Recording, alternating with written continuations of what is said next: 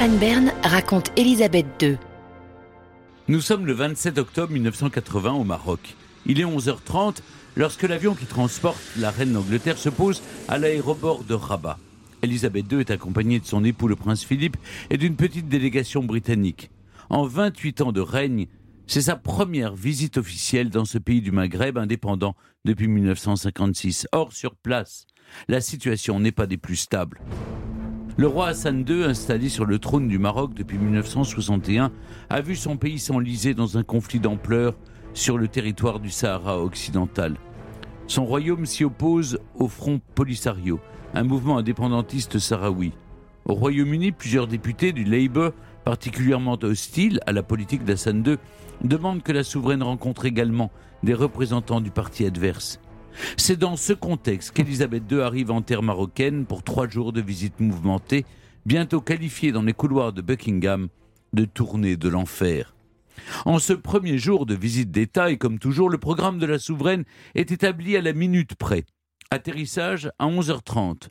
21 coups de canon sont tirés. Accueil, présentation, hymnes nationaux. Arrivée au Palais des Hôtes à 12h15 échange de cadeaux et de décorations, déjeuner à 13h et ainsi de suite jusqu'à la réception du soir.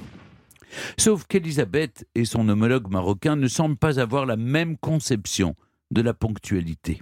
Après son arrivée, la reine et son époux doivent patienter, ou plutôt s'impatienter, 30 minutes dans le véhicule qui les emmène au Palais Royal. Et oui, le banquet d'accueil n'est pas encore prêt.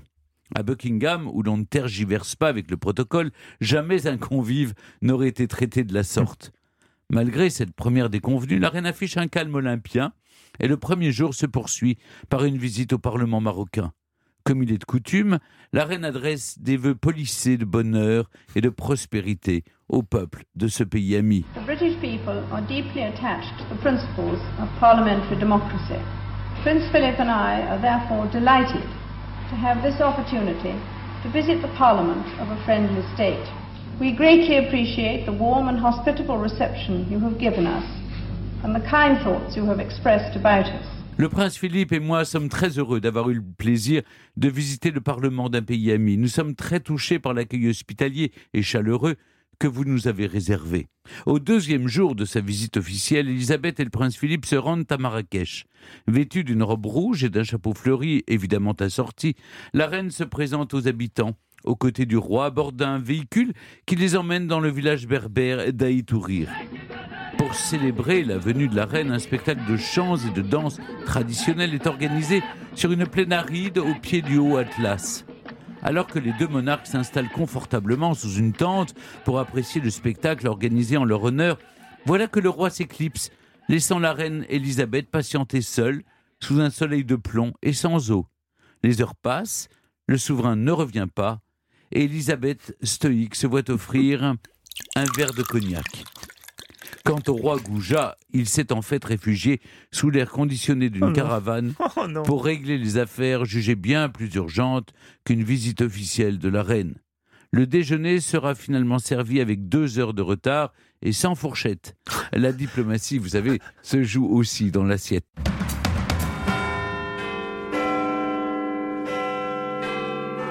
Europe 1. Tout au long de son séjour, les déconvenus se succèdent pour Elisabeth. La presse britannique qui relate le voyage de sa très gracieuse majesté s'indigne un jour que ses hôtes marocains aient osé remplacer son traditionnel English breakfast par du pigeon. Un autre qu'elle est à subir les retards répétés du roi Hassan II. Mais ces retards, justement, que la presse anglaise qualifie d'irrévérence à l'égard de leur reine de la part d'un monarque absolu, pourraient être des mesures de sécurité pour celui dont le règne a été bousculé à deux reprises par des événements dramatiques. On se souvient en effet que le 10 juillet 1971, le roi Hassan II fête son 42e anniversaire au palais royal de Skirat. Plusieurs centaines d'invités ont été conviés pour l'occasion. Ils sont réunis pour une garden party lorsque soudain, à 14h08, des dizaines d'officiers de l'armée font irruption et tirent sur la foule. En cette journée sanglante, 100 personnes sont tuées. Le roi en réchappe et la tentative de coup d'État militaire échoue. Mais la monarchie est profondément ébranlée, vous vous en doutez. Un an plus tard, une nouvelle tentative de putsch est conduite par des aviateurs des forces aériennes royales marocaines. Le 16 août 1972, Hassan II se trouve dans le ciel de Tétouan, à bord du Boeing Royal qui le ramène au Maroc à l'issue d'un séjour de trois semaines en France. Alors que l'avion amorce sa descente, les passagers ressentent une violente secousse. Plusieurs avions de chasse viennent de tirer. Là encore, le roi en réchappe. Mais après deux tentatives de coup d'État successives, il est fréquent que le lieu d'un événement soit modifié à la dernière minute, de même que l'emploi du temps du roi Hassan II. Et au dernier soir de sa visite diplomatique, la reine Elisabeth II en fait une nouvelle fois l'expérience. Pour faire ses adieux à son hôte, elle organise une réception à bord du Britannia, amarré pour l'occasion dans le port de Casablanca. Ce yacht royal, mis à flot en 1953, est un luxueux navire de plaisance de 127 mètres de long qui porte les couleurs de l'Union Jack. Cette véritable ambassade flottante doit refléter la grandeur de la monarchie britannique sur les sept mers du globe. Ce 29 octobre 1980, la reine et son époux, le prince consort, attendent leur invité d'honneur, le roi Hassan II, et plusieurs dizaines de convives. Mais peu de temps avant le début de la réception, la reine apprend que le souverain du Maroc a demandé, par le biais de son conseiller, que la réception débute une heure après l'horaire annoncé. Elisabeth garde son calme habituel. Elle prie ses conseillers de bien vouloir expliquer au roi qu'elle ne peut décemment reporter la réception, un trop grand nombre d'invités étant attendus. Le soir venu, à bord du navire royal, on s'impatiente, mais après 54 minutes d'attente très précisément, Hassan II se présente enfin. Vêtu d'un smoking impeccable, le roi du Maroc affiche une mine fermée alors qu'il remonte la passerelle qui le mène au bateau, furieux que la reine n'ait pas répondu favorablement à sa demande. Il est suivi de plusieurs princes qui, eux, ne figurent pas sur la liste des invités. Keep calm, exige la reine à ses conseillers hum. qui s'inquiètent de la tournure des événements. Pour ne pas que la soirée tourne au vinaigre, tout le monde sera reçu. Tiare sur la tête, diamant autour du cou et main gantée de blanc, la reine accueille avec le sourire son invité de marque et la soirée se déroule finalement sous les meilleurs auspices.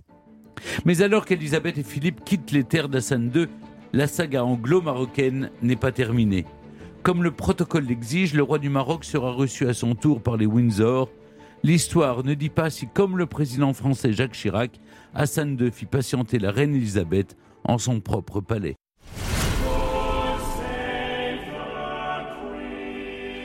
Stéphane Bern raconte Elisabeth II.